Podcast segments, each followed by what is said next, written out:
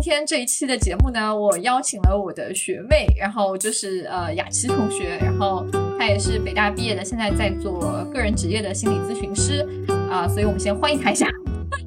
大家好，嗯对，然后呢，呃，因为是想我们来让大家体验一下不同的咨询师对一些问题的看法，所以也会选择一些不同咨询师自己比较擅长的领域做一些讨论。那么今天邀请了雅琪同学呢，就想来讨论一下关于这个低自尊的话题。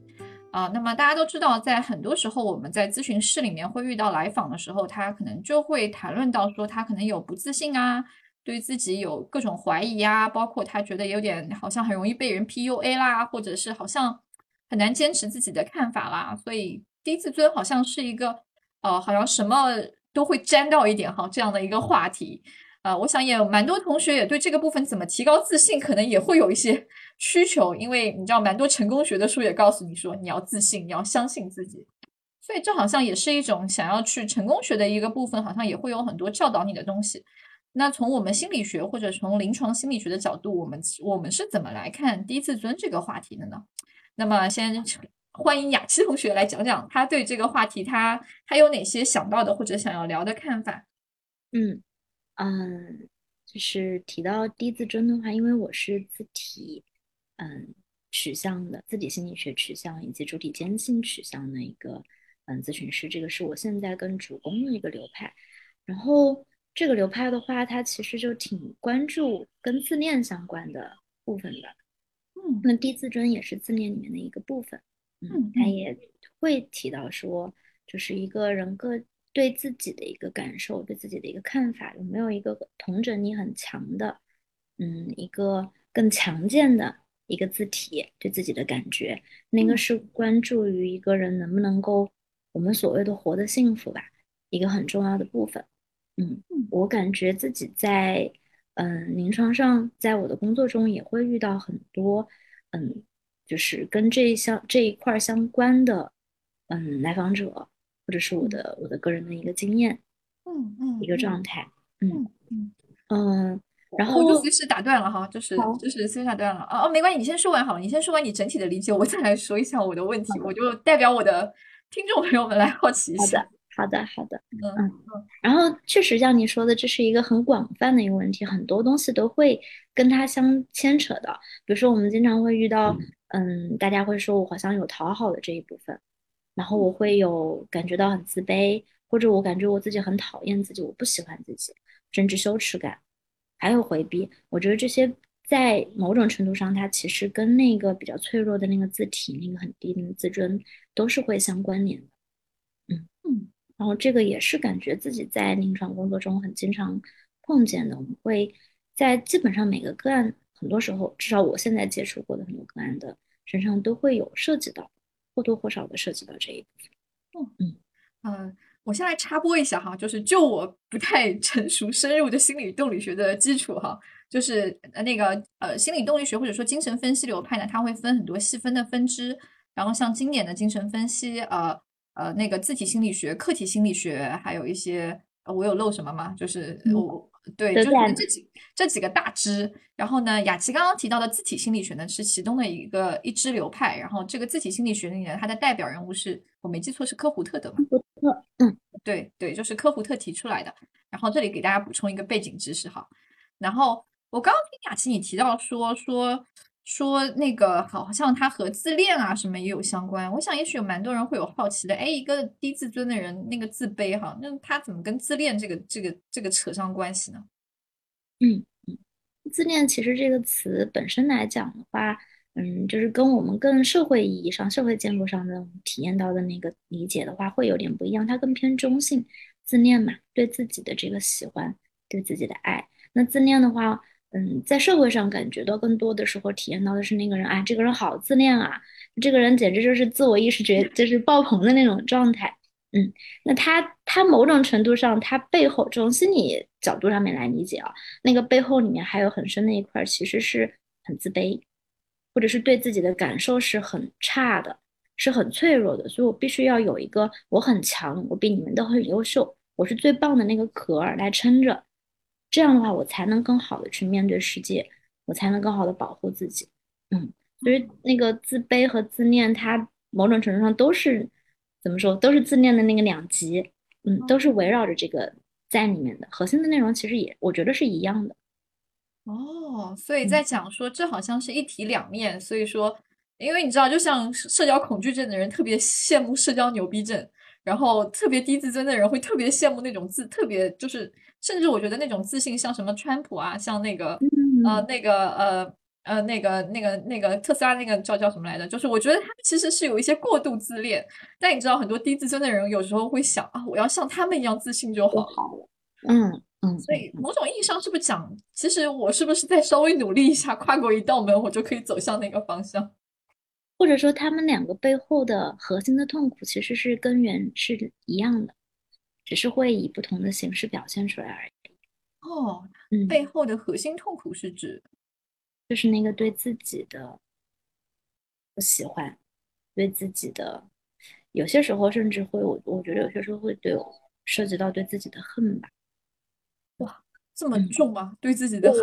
我觉得啊，但这个是我个人的一个意见，可能这个随便聊聊，就随便聊聊。嗯嗯嗯嗯嗯。但是好像确实，我感觉到很多低自尊的人，他好像是有蛮多对自己的自责会很重。对对对对，有很强的自责，他能他能感受到那个自责，然后也会感觉到自己是很弱的，很不好的，嗯嗯，不值得，不配，都会有。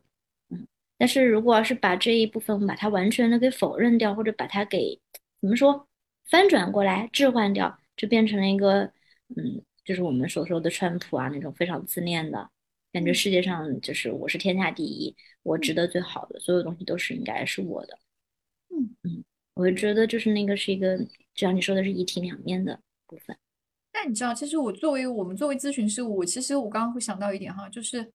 其实也蛮有意思的。你看，低自尊的人他会走到咨询室里来，自恋的人其实会很少走到咨询室，说我有问题，我来帮我一一一自恋吧。但低自尊的人会进来说，哦，我自我对自己好不自信，我该怎么办？就你知道很有意思，就好像低自尊的人他会非常相信他是问题，而自恋的人他是不会自己来，就是找到这个部分，觉得。但你知道，如果按照你刚刚的说法，它是一体两面，他们其实也许都有一些东西需要被处理。嗯嗯嗯嗯，对，嗯。或者怎么说？我觉得好像被处理这个，嗯，这个态度或者这个这个表达可能会不太恰当，或者也不能叫不太恰当吧，就是咋说呢？没事，放心 说，这样我我坚信我的，我很信仰我我们 CBT 都是需要处理的，没有关系。嗯嗯嗯嗯，我想想该怎么去表达哦。你用英文也可以，如果你觉得中文不够。嗯，就像你说的，好像那些很自恋的，像川普呀这，他们不会觉得自己是有问题，他们也不会在情感上感知到自己很痛苦，或者那个感知的痛苦不会是很直接的联系到自我的那种痛苦，他们更多的可能感觉到你们为什么不尊重我，你为什么不给我我该有的特权？嗯，就是那个那个那个恨意或者那个不满，它是指向外部的，嗯，然后我会需要去把别人都给压在脚下，我会需要把别人都给贬低了。这样的话，我才可以是维持我是很好的，我是很棒的这个意向。所以那个部分他不会往内去看，但我觉得像更多的低自尊的，或者说是那个就是相反的那一级的，他是向内的，所以他们更会去寻求一些帮助，去感受到那个更深切的那个痛苦，去做一些什么，去去怼自己吧。嗯。所以这个意思是因为，比如说我第一次追，所以我老怼自己，所以说我我看自己看的会很多，所以我老可能老在扫描自己，所以我更容易发现自己情绪上内在深处的那个痛苦。而如果如果是个向外攻击更多的人的话，可能我我很少看自己的一些状况，所以也也许那个部分我我可能有，但我自己也意识不到。嗯，我不太确定这个因果之间的关系，就是是向内看，然后怼自己，还是说是怎么样的？我觉得好像是一个，它就是一个一体的一个现象。我不确定那个因果的是一个什么样的状况。对，雅琪同学这个发言非常具有咨询师风范哈。就是大家知道，我们我们咨询师其实很多时候为什么说它像一门艺术，而我们觉得它并不是那么严格意义上的那个 science。它以某种意义上，我们也归为社会科学嘛。就是我们不会那么武断的去做那种因果推论。我们做因果推论一定是非常审慎的。而且在咨询中，因为我们我们面对的个体千变万化，即使是双胞胎，其实差异也非常大。即使是同样的父母养育的双胞胎，因为他们的成长环境会不同，也许会去不同的学校、不同的职业，所以那个因果的部分它不会被那么武断，我们更愿意把这个开放性保留出来。嗯嗯嗯，对的。嗯，所以呃，老实讲，因为我会想到，其实我们的社交媒体上也会讲很多低自尊的害处，会讲很多低自尊的问题或者怎样怎样怎样。而老实讲，我在翻一些外文网网站的时候，你知道吗？我经常会翻到什么自恋型人格的问题，就是，但我们在我在中文网站上老是找到低自尊不好，怎么怎么怎么，就是没有人去讲自恋型人格怎么怎么怎么啊，就是好像我们东西方文化好像对这个部分，大家就是大家 care 的点 好像也会不太一样。对对对，我也觉得好像是有一个，之前我在我之前在万千心理的编辑部做编辑嘛。然后之前也跟我们的编辑小伙伴来讨论过，说好像我们在去做相关的书籍的时候，就会发现国内这边，就是我们东方这边的文化下的一个更强调的所谓面子呀，嗯，还有跟就是自恋相关的，也就是我们刚刚说的低自尊那一块内容，是相对在西方的这个学术文献或者是相关的书里面是更少被讨论的。就像你说的，更多的被讨论在国外那边是自恋型人格的。嗯，也不能这样说吧，就是那个跟川普那一块的，嗯，那一部分，所以确实是也会觉得好像里面是有一定的文化的，就是这个大背景下带来的一些就是不一样，一些特特殊之处，一些特点。嗯。嗯，对对，这里也插播一句啊，天呐，我今天我我要我要做个注解哈，就是呃，雅琪妹妹之前也是在万千心理做编辑的，其实她引入了非常多很好的书，包括我自己手头最近在看的那个《爱与岁月》。嗯，对，那本也很好，是一本动力学、精神分析动力学的书，也是呃那个弗洛伊德的后继者那个作者写的那个本书，就真的很棒这本书。所以雅琪妹妹引入了非常好的一些书，我我自己手头也在阅读，所以也非常感谢她为我们咨询师们付出的努力啊！真的，这个书籍对我们来讲其实非常重要。大家其实也会意识到，其实东西方文化的差异会非常大，所以大家在理解心理学的很多议题上，我们也会去了解很多西方的最新的进展。因为大家差异真的很大，我们就是老实讲，其实低自尊真的好像在西方听谈论的人很少，嗯嗯啊，而在我们东方好像不断的会讲低自尊会有问题，或者会好像就是会让来访觉得备受困扰，嗯对的，嗯，所以在你的观察下，这个如果一个人也许自尊不是很很，就是他也许他来就是就是比如说一类就是也许老在强调那个低自尊，你真的觉得他是一个问题吗？这个问题，我不是说某个来访哈，而是我是说，我说某一类人，也许我们这个文化的氛围，他在讲这个低自尊，好像是是是要被议议论的，或者是像要被解决的，因为他也许是这样一个环境。你会觉得你你认同这样吗？或者是也许不一定是你的态度，你你觉得你是怎么理解这个部分的？嗯，哇，我觉得这个好难说啊，这个一说感觉就要被剪掉好多。是敏感词，对不对？对，就很敏感。对对，因为我的节目之前炸过哈，我在在上节目之前，我提醒过雅琪妹妹不要敏感词。嗯，对，这个怎么去形容呢？它是不是一个被解决问题？它会被它既然就如果从现象学角度来讲的话，它既然会被如此广泛的去关注着，然后大家也确实会实实在在的体验到困扰，而且我们整个社会，我相信大家都能体验到，会是有一个。更主流的社会期待、社会规范在那边的，嗯，那他某种程度上，如果要说是顺着这个社会规范走的话，被认定为更幸福、更好的升职加薪、迎娶百富美，当然这个我持怀疑态度啊。顺着这个走的话，那它它就确实是会成为一个问题，嗯，会被放在面前，会被大家看见，会被标注，嗯，如果是从这个角度来讲的话，我觉得是的，是会是一个问题。嗯。嗯，但我在想，好多时候好像你知道，低自尊它像是一个 tag，它好像像是一这个 tag 好像掩盖了很多东西，就是好像大家都往里塞，而这个部分本身是很很内归因的嘛，因为低自尊自尊那个自字就在讲自己嘛，所以它好像是罩上了这个东西，好像这个东西你你跨过去了，你自己的力量可以跨过去，而这个东西你要自己改变，你要适应环境，你要调整。呃，但我会看到，好像蛮多的时候，他真的一定是低自尊要为这个为很多事情去负责吗？你在说这个的时候是指什么？我没有太懂。哦，我是指，也许有一些就是有一些时候，就是你知道豆瓣也有这样的小组嘛，就是很多小组的时候，我其实看到在讲呃原生家庭啊，或者是有时候就当然不是我有意，就是我刷豆瓣刷的好，就是他给我推送，然后他会推，就是有很多人其实会回顾自己的成长环境，会说啊，因为你知道中国的父母很多是打压式教育嘛，会说啊，我我也许被父母就是被陷入了没有自尊的状况，好像我之后的人生好像一直我不顺的，我好像很多时候不敢去争取很多东西。但我有时候其实也会反思，或者会在设想，就是，呃，就是好像自一个人不够有自信，不够有自尊，好像成为了他解释他很多遇到的人生困难的一个一个很大很笼统的一个说法。嗯，但其实我们细细的看下去，每个人也许遇到挫折，或者遇到一些过不去的东西，或者能力无法拓展，它也许是很多很复杂因素导致的。但好像大家很喜欢选择这个理由。嗯嗯。你这么一说，好像确实是的，但我不知道这个是什么一个状况。难道是因为他也在被就是频繁的 Q？就像前段时间那个原生家庭，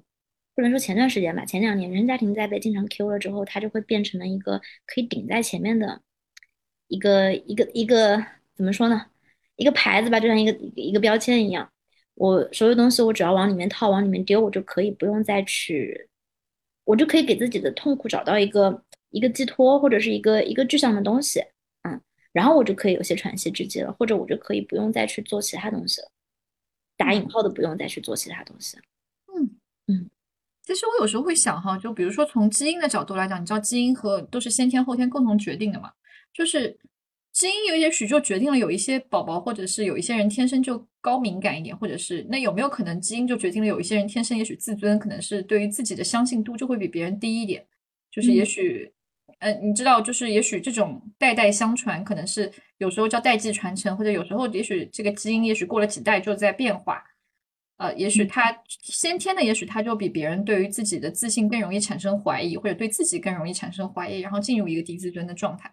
嗯嗯呃，而而也许不仅仅是环境所在导致，可能有也有一些先天因素。我在想，嗯，这个可能呃会让我想到，你看，嗯，科胡特在说到就是字体的时候。他会强调静音，请强调情音，强强调静音，强调共情。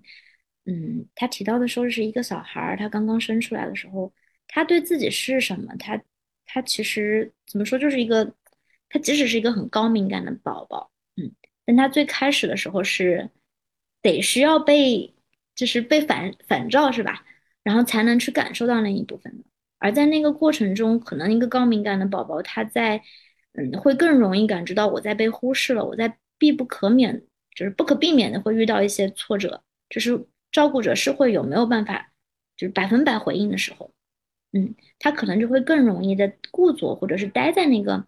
那个那个挫折那种没有被回应的那些创伤里面，那些痛苦的体验里面，然后也需要可能会花费更多的时间去把这个这种感受，比如说我我感觉我不被喜欢，我被忽视的这种感受，把它给。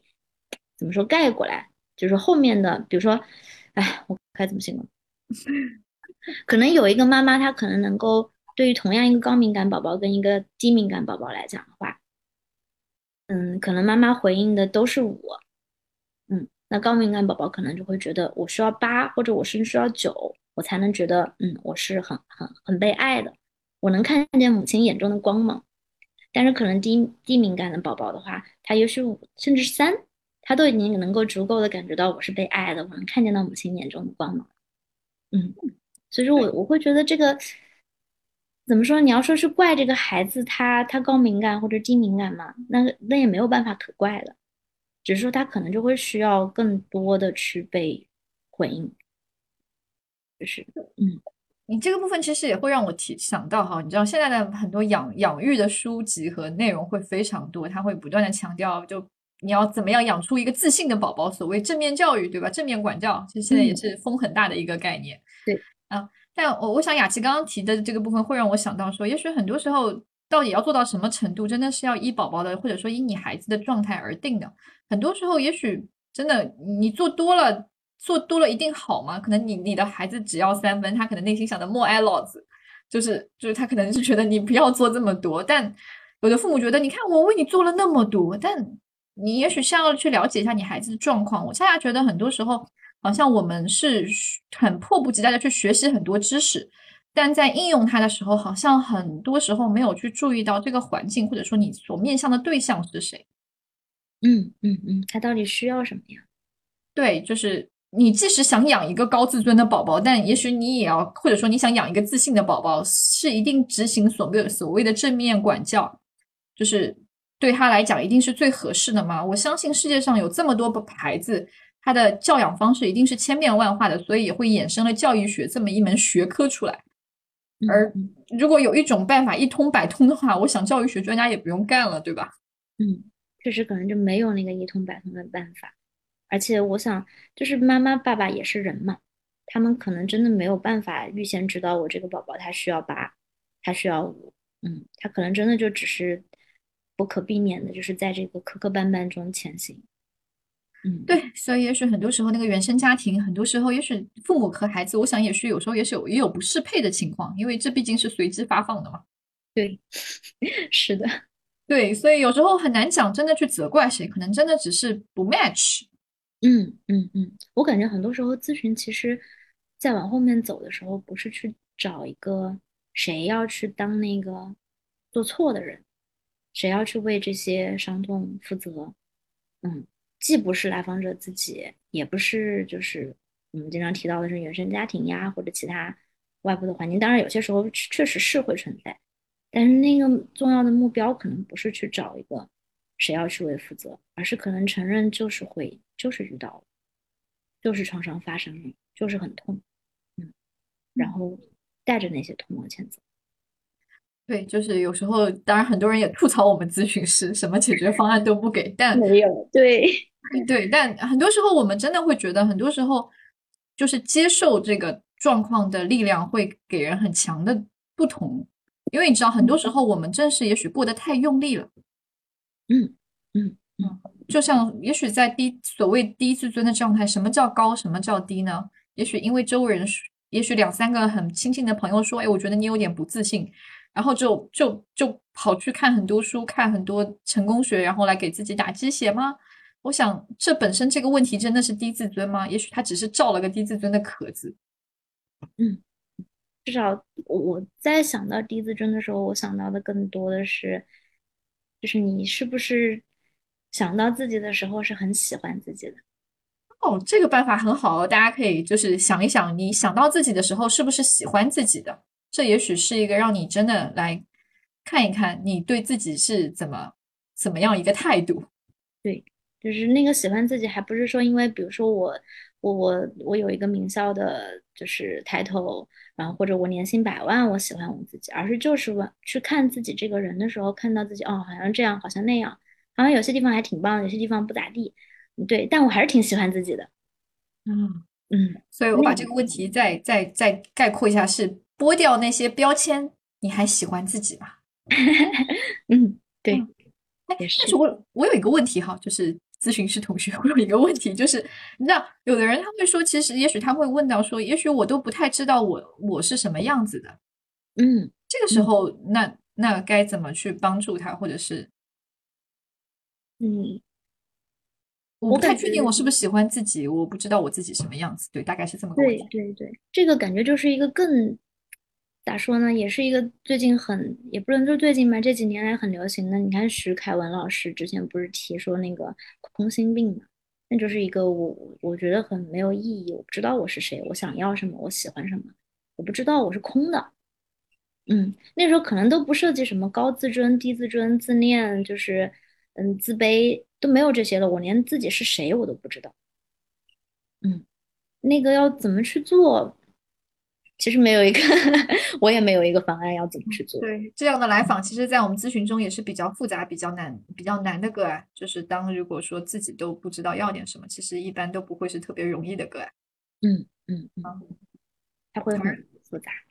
对，而低自尊，也许好像至少好像对自己好像还有一些，呃，有一些东西在那里，虽然不太清楚它它是什么，但是好像是不空，听起来。对对，可能那些就是我不知道自己要什么。听起来好像没有字体的那个状态，它也有一个，但是很多东西挡在前面了，得先把那个移开才看得见。嗯嗯，那也许问自己是什么的时候，也许你可以也同时问自己一个问题：我是谁？嗯，人生三大问。对，我是谁？我去哪儿？还有啥？就是那个保安大爷会问的三个问题：从哪儿来？对对对，从哪儿来？保安大爷的三个问题，可以可以做这样的人生三问。你知道，大家不要小，不是每个人都能答出这人生三问的，至少真的蛮多人答不出来的。嗯，是一个哲学大问题了。嗯。所以说，呃，如果说这个这个低自尊这样的状况状况哈，说如果我们走入咨询当中，这个咨询真的能够帮助到我们吗？或者说，如果只是阅读自助书籍，或者说，呃，这种或者说去去改善，它有没有就是自自我自我帮助类的方式呢？嗯，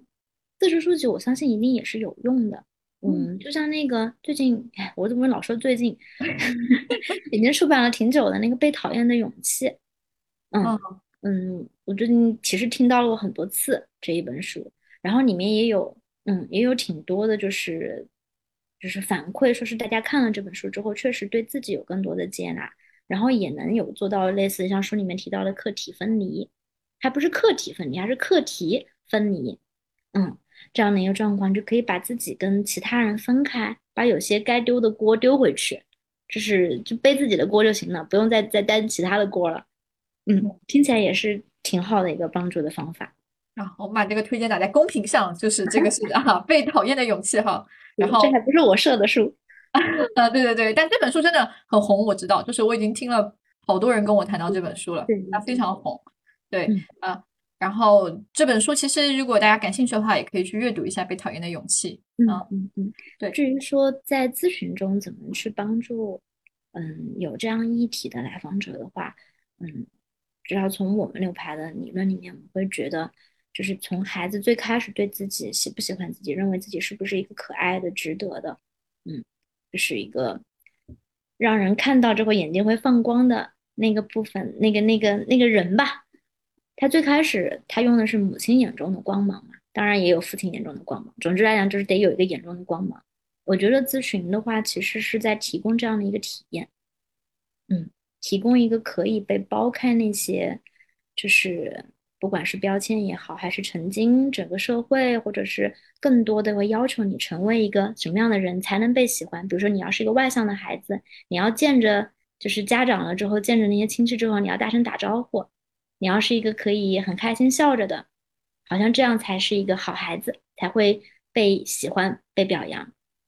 嗯，才好像是一个值得的。我觉得咨询其实就是在提供一个跟这些不一样的一个体验，能够体验到自己坐在那边的时候是能够看到另外一个人眼中那个那种光芒的。嗯，所以他好像不是因为外在的那些标签、那些优秀而才被看到，而是你本身坐在那里什么都不用做，也许他就会发光的，就会被看得到的。对对，就像另外一本书，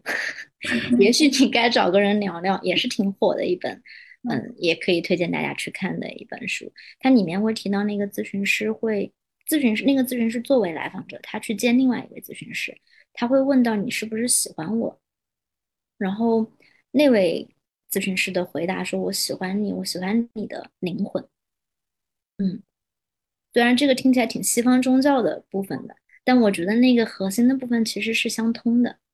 就我喜欢你坐在那边，你的那个。那个人本身最本质的那一部分，当他感觉到这个部分是被喜欢的、被全然的爱着的时候，我觉得那个力量是会，就是自己是会慢慢滋长出来的。我也喜欢我自己。是的，我我想很多人其实非常不喜欢自己的灵魂，即使当然都不要说灵魂了，自自己的皮囊都超超级不喜欢啊，还有各种各样的各种各样的自己都觉得很糟糕了。所以，当也许有一个人告诉你我喜欢你的灵魂的时候，哎呀，这个感觉也许对很多人来讲可能是从未体验的，或者也许都不太能反应过来。我在想，嗯嗯嗯嗯，我觉得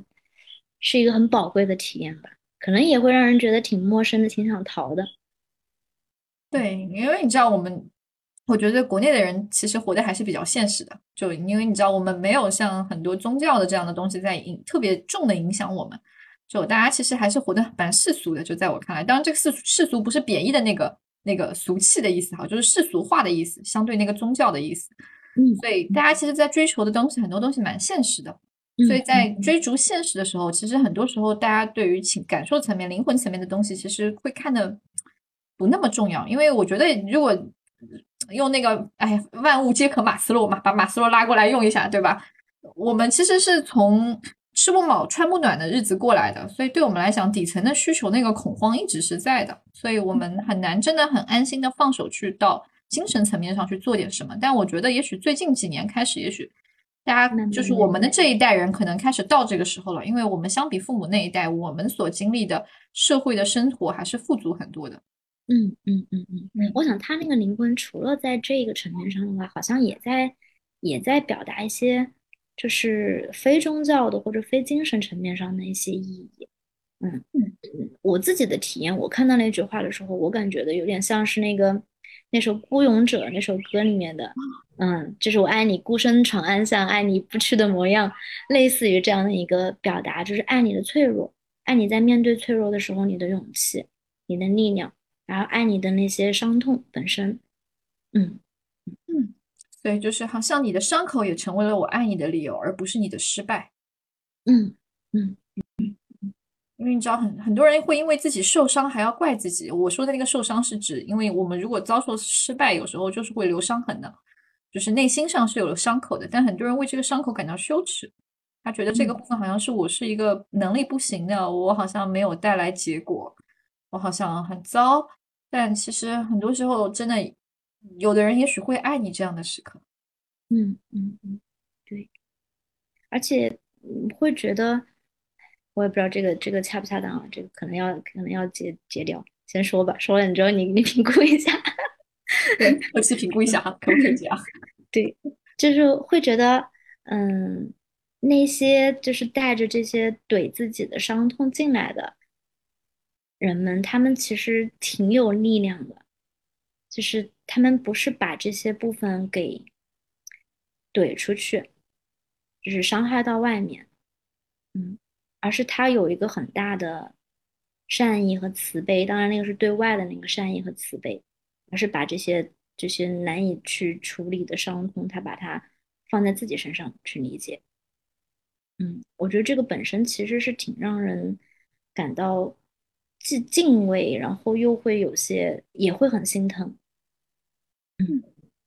是的，很多时候也许好像是把把外在的有一些东西，好像不忍去伤害。也许它变成了留在心底的，而你知道，很多情绪留在心底，它不会消失的，它是会在你心底找出口的。嗯，特别是有一些情绪是有冲击感的，它你留在心里不那么舒服的。嗯嗯，以及就是找第三条路吧，除了伤害自己或伤害别人之外，还有没有一个方式去理解、去解释？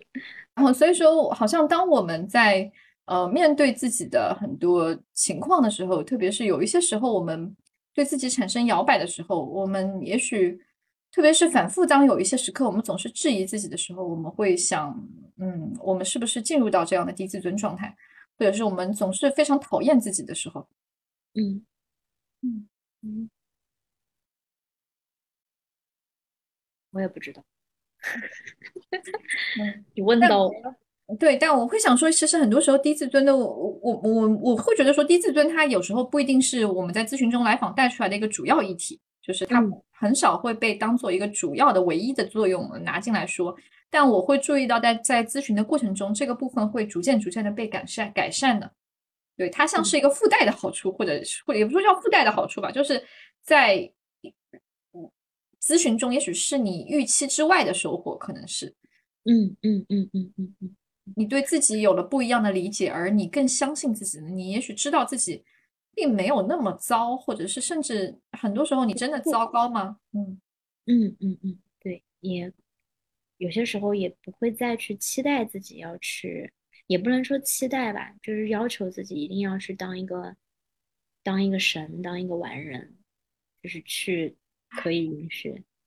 自己就当一个普通人。我觉得这个真的很难。哦，对，我觉得真的，但我觉得一体两面嘛。其实老师讲，很多时候会讲，呃，那个完美主义很苛刻。你知道，我们在知名高校里面会越来越多的看到这样的、这样的，也许所谓强迫啊，这样呃完美主义啊。但其实老实讲，它是一体两面的。嗯，精神科把这个有的问题看作病症或者什么。但老实讲，如果没有这种症状，他也许走不到今天这个位置，或者说拿不到这样的成就。嗯嗯，它是一体两面存在的。嗯嗯嗯，这有点像是 CBT 里面你们用的那个维持音。对，就是你知道，当有我们的外部环境不断的在强调一个人要踏上什么才叫成功，要得到什么才叫成功的时候，也许这也是让一些人去维持这样的状态，因为这好像才是被这个社会所赞许的，所要去得到的。好像他除了这条路之外，我没有别的路。对，走这条路，即使会带来一些所谓的精神病性，或者是不舒服，或者是那种我内在很很难受。但是我好像为了这条路，我别无选择。嗯嗯嗯，而且可能我也某种程度上获得了一些东西。我想，我在我看来，名校的学生或多或少都有一些这个东西，要不然怎么进名校的？对吧？中国的中国的教育这么卷，你你没有比常人 extraordinary，就也不知道 extraordinary，就是你跟旁人不一样的部分，也许。那个不一样，你知道，不一定是你真的特别优秀，也可能真的是你特别的特别的卷，有几种，对，嗯，有可能是你特别的卷，然后也许卷到，其实有时候卷卷会把自己都卷残的，你知道，就那个残，我并不是指那个，就是开玩笑啊，就是说，嗯嗯，所以大家或多或少都有一点这个东西，但它不一定是问题，只是说只要你自己觉得舒服，你想维持这个平衡，我觉得它都是可以的，嗯嗯。所以，除了那几本书之外，有没有别的这个建议给到我这个低自尊？就是或者我觉得我不够喜欢自己，我有没有哪些方式去改善？去谈个恋爱对我来讲会好吗？就是你知道，有的人会会想不断的用恋爱来确认，因为你知道有一种说法是关系也就创伤要以关系来修复嘛。那我在原生家庭的伤，或者是那种痛苦，我也许去谈个恋爱，我被爱了，是不是就修复了就好了？嗯嗯，我觉得这个。咋说呢？肯定是有这个可能性的，但是真的就很很开盲盒，而且是开那种可能千百万分之一的这种盲盒。嗯，对，因为你知道，由这个恋爱话题去引申，有一些人在恋爱中，有一些特别是一些女性啊，在恋爱中不顺的时候，我们这两年里流行的词叫 PUA 嘛。嗯，因为他会觉得说，我好像陷入这样的不顺畅的恋爱，甚至是有伤害的恋爱。是因为我自尊，我我低自尊，我好像就我我，所以我我好像我我又害怕进入恋爱，我我进入恋爱之后，好像我会失去自己，我我没有办法在这个恋爱中保护好自己，所以我干脆不恋爱，我我害怕。嗯嗯嗯嗯，就是还挺挺能理解的，嗯，就是尤其是佳佳现在在社交媒体上看到的各种都是不婚不育保平安，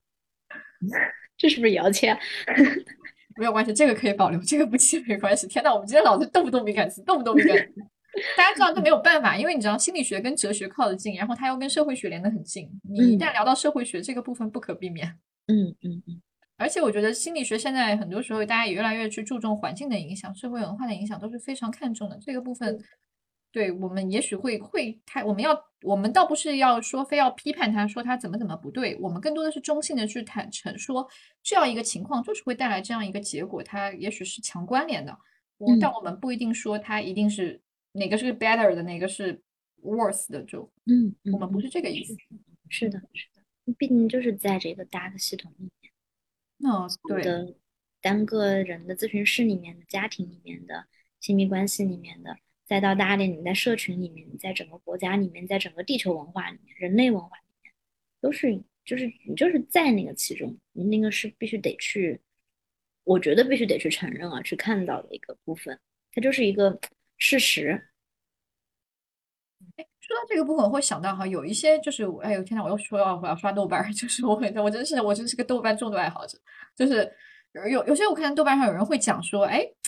其实我我慢慢的，我最开始可能也低自尊，但是我有我后来就是怎么调整自己呢？就这个其实有点 CBT 的味道。哈说我调整自己就是我不在乎别人的评价，我不 care 别人了，谁说什么我都无所谓。嗯嗯，所以好像这样之后，你看我不在乎别人的评价，就没有任何人能伤害到我，就包括我的父母，我都觉得我他们他们不了解我，我不在乎他们的评价。嗯嗯嗯嗯，你觉得这样一种思维，它算是解决了这个，就是或者说达到了一种所谓的也许。就是这种平衡感吗？或者是在你看来，我我觉得不太确定。你，如果是在一个就是确实就很喜欢自己，然后对自己有一个恒常感、有一个同整感的一个状态下的话，他有可能确实是不太在意别人的看法的。别人说啊，那你现在好像看起来有点胖哦，或者你要是染染染，就是黄头发才更好看。嗯，他可以听到这些，但是那个东西不会说是让他感到我现在受伤了，我被不喜欢了，我被排斥，我被拒绝了。嗯，或者别人再去再表达对我的不满了，他可以就把这个话就当成一个话。嗯，他可能某种程度上就是不在乎的。但是跟就是单纯的我完全不在乎你们其他人，但我对我自己的感受依然是不好的，我依然是不喜欢我的。我觉得那个好像就是跟我体验到的，就是是不是这样就等同于就是自尊变好了？我觉得在我这儿不是。嗯嗯嗯嗯。对，在我我看来，我也我也是觉得这个部分是有待商榷的，并不是说我们把这个世界的评价都摘掉，就是把整个世界都闭麦，你的自尊就回来了，并不是这样的。因为你知道，蛮多人其实会内化一个东西在心里的，就是这个世界即使全静音了，所有全世界人全一下子都消失了，嗯，很多时候我们对自己的批评一一点都不会少的。对对对，那个声音还是在，而且说不定那个声音周围声音都关闭了，你对你自己的声音还更放大了。对，所以也许很多时候那个声音评价我们的声音，真的不一定完全的是在于外在。很多时候，也许你有意识的可以观察一下，你评价自己的那个声音，或者是影响你对自己看法摇摆、喜欢不喜欢、是不是讨厌的那个想法，真的是来自于别人的口中吗？也许有些时候是你自己就替代了这个过程。嗯嗯嗯嗯嗯，对。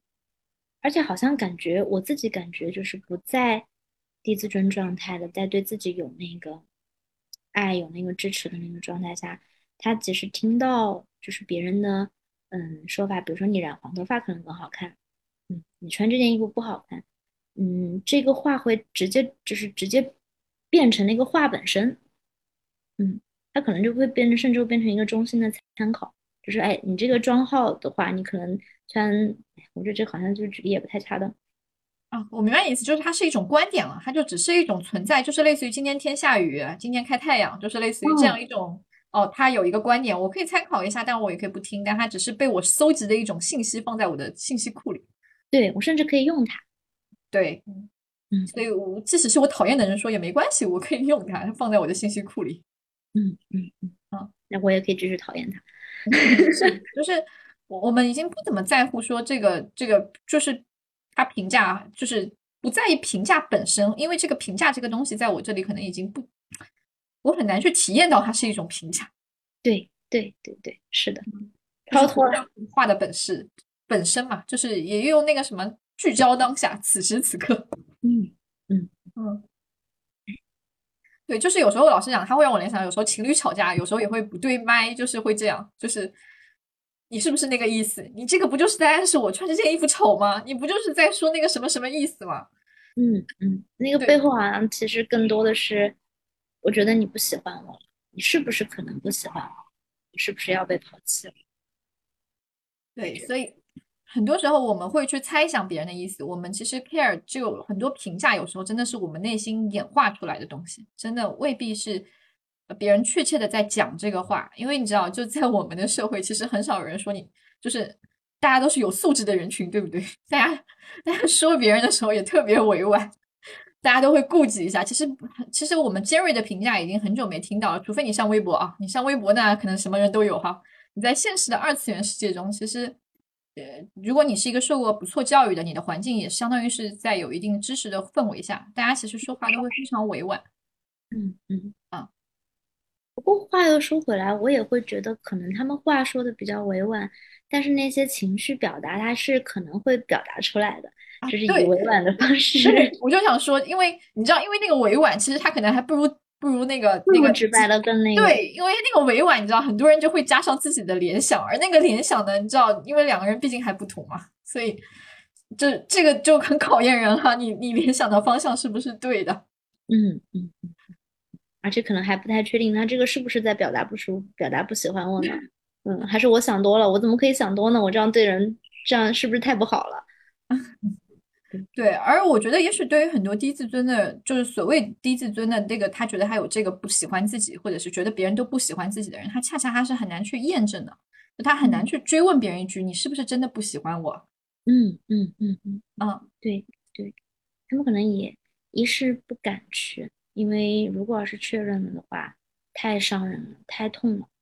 嗯，其次可能我也不知道该怎么形容呢。我现在突然断断片儿了。对我们大概也到了咨询师五十分钟的时间了，大家都知道我们咨询师为什么五十分钟要休息一下了吧？天呐，对，因为我们到这个时候可能真的开始断片了，我们得歇一歇。嗯，对，然后那我我们既然要开始歇一歇了哈，我们就进入今天的总结环节。那我们来看一看哈，我们今天讨论的议题呢是呃关于低自尊。其实这也是一个大家其实看心理学书籍，很多人其实是想要去探索改变的，而且很多时候也很少有人会直白的来咨询里面会跟咨询师讲，哎，我要改变我的低自尊。但很多人会有这个忧虑，是我好像我好像不太确定我的，就是我好像跟别人相处的时候，别人不喜欢我，更多的时候会以这样的形式去呈现，就是别人好像不喜欢我的人际关系很差，所以我要该做点什么，我好像很担忧跟别人的相处，啊，但也许呃在。咨询中，其实很多时候我们在在这个自我的感受上，我们和自己内在自我的关系上，我们咨询师会付出很多的努力，而这个部分好像像是一个很底层的东西，它好像在推动一些变化的时候，表层的那些所谓的担忧，好像它也会出现很多的变化。啊，而今天我们跟雅琪一起呢，我们从呃。他所学的自体心理学，也就是动力学里面自体心理学的流派，怎么去理解低自尊这个事情？开始，我们开始延伸啊，也许他自尊和自卑的一体两面，然后我们慢慢去延伸，说对他的理解，包括我们社会文化对他的影响，在国内和国外的一个差异，到进而说。我们面对这个呃低自尊的这个问题，除了去找咨询，我们可以做点什么？我们也推荐了一些书籍，大家可以去买买看。这些书都确实是都很很当红的。我们作为咨询师，我们自己有一些也是阅读过的，也是非常不错的书，大家可以去看一看。然后，如果说你觉得还不够，如果想要进入咨询，我想雅琪也分享了说，如果作为咨询师，我们在咨询中，我们大概的原理是什么？我们会怎么去做处理这个议题？啊，如果你进入到。一个咨询师，比如说你跟雅琪开始做咨询，哦，他可能就会以这样的方式跟你开始进展。你们的大方向可能是这样的，因为也许这是如此的去理解你所处的一个状况。然后我们接下来又会谈到一些衍生的应用哈，比如说啊，也许在恋爱当中啊，也许在啊我们和周围人的相处当中，我们有一些时刻，我们好像会去寻求一些方法，那些解答的方法，它它怎么样？到底，比如说我。我假我我跟自己不断的暗示我不要去在乎别人的想法，还是我去谈个恋爱，它对我们真的有帮助吗？我们也对这个部分进行了一些拓展探讨啊。然后看看雅琪，我刚刚总结的部分有没有什么漏的？你有没有什么需要补充的，或者是想要特别再说明的？我觉得好佩服啊，你说的很全面，而且基本上都拉完了。哦，对，所以我们大概是从这个事情本身到我们也许怎么去看待它、理解它，到我们可以跟对它做些什么。啊，这样的几个地方，希望给到大家一些参考和建议。然后也非常感谢雅琪妹妹的时间来跟大家做到这个分享，因为大家都知道，呃，我们咨询师的工作是很忙的。雅琪待会儿可能还有一个咨询啊，所以我们也非常感谢她给到我们这些建议，也希望能够给到大家一些新的启迪。也许它不一定马上能解决你的问题，就是自尊这个东西，也许是个长期化的东西，啊，而且也不一定是说要怪谁或者谁要为此负责。它真的可能是一个呃先天后天各方面因素作用所产生的一个结果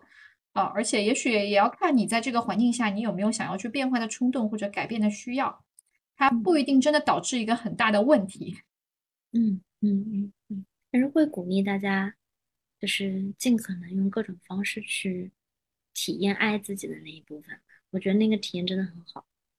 对。我忘了提一句，就是雅琪给到我们的最最最简单一个建议哈，就是大家可以体验是不是爱，就是你的自尊感到底怎么样，或者你的自我感到底怎么样？也许就是你问一问自己，呃，我喜欢自己吗？然后可以再多问自己一句，我摘掉那些标签，我还喜欢自己吗？或者也可以再多问自己一句，我是谁呢？我是谁？以及我喜欢自己吗？嗯嗯，所以我们也是提了一个三连问题哈，跟保安大爷的问题不太一样。对，这个三连问题，你可以试着就就听完我们的节目的过程中，也许你可以想一想今天洗澡的时候、睡觉的时间，想一想，然后感受一下你自己是怎么回答这个问题的。我想它没有标准答案，但是我想在思索这个过问题的过程中，会给到你很多不一样的东西。嗯，好的，也谢谢雅琪的时间，那我们今天就到这里，这期节目，谢谢你，好，谢谢大家。